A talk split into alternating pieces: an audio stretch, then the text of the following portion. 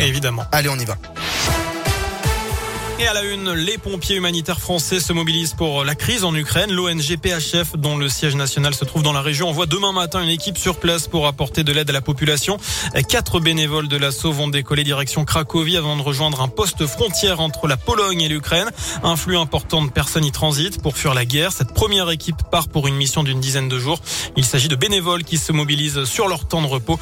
Habitués à se mobiliser lors des catastrophes naturelles, c'est dans un climat plus particulier que PHF intervient cette fois le commandant Jérôme Giron, le président fondateur de l'ONG. D'abord, il y a un point commun avec les missions dites habituelles, c'est qu'il y a de la détresse et des populations dans le besoin. Donc à ce titre-là, effectivement, on a un petit peu d'expérience. Et bien, naturellement, on est dans un contexte géopolitique un petit peu particulier et sécuritaire un petit peu spécifique. Mais vous savez, il y a quelques mois de ça, euh, on était au Mali. Euh, il y a quelques mois, on était euh, au Liban également. Et le volet de la sécurité, c'est quelque chose sur lequel ben, on, on fait beaucoup attention. Et en tout cas, la situation et la détresse nécessitaient une action. Voilà, et sur le terrain, l'ONU annonce plus de 100 civils tués dans les combats, dont 7 enfants, mais les chiffres réels seraient considérablement plus élevés. On apprend aussi qu'au moins 11 civils ont été tués dans des bombardements à Kharkiv, c'est la deuxième ville d'Ukraine.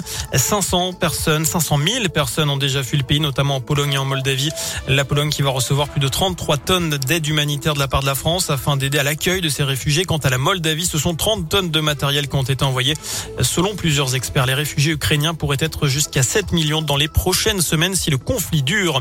On l'apprend également à l'instant. Emmanuel Macron a parlé avec Vladimir Poutine, le président russe. Euh, Vladimir Poutine qui se serait engagé à préserver les civils selon la présidence de la République. Dans le reste de l'actu, deux hommes de 21 et 26 ans interpellés samedi au Cendres dans le Puy-de-Dôme par les policiers. D'après la montagne, ils auraient extorqué 150 puis 350 euros à un adolescent âgé de 17 ans. Ils auraient tenté de lui extorquer également une troisième somme d'argent d'un montant de 500 euros. C'est la victime qui samedi a alerté les policiers. Les deux jeunes hommes se seraient fait remettre l'argent en menaçant la victime via les réseaux sociaux. Le suspect de 21 ans, considéré comme complice, va faire l'objet d'un rappel à la loi. Le second devra rembourser l'argent extorqué. Euh, ce lundi, euh, c'est jour de rentrée scolaire à l'école. Les enfants peuvent enlever le masque dans la cour de récré et puis dans les ciné, les théâtres, les restos, les foires, les salles de spectacle, les salles de sport plutôt.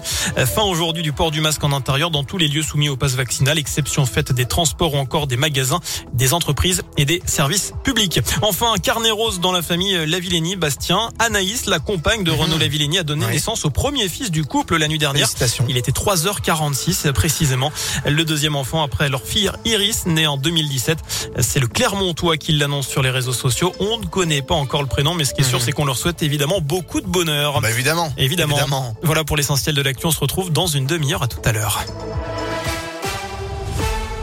Merci.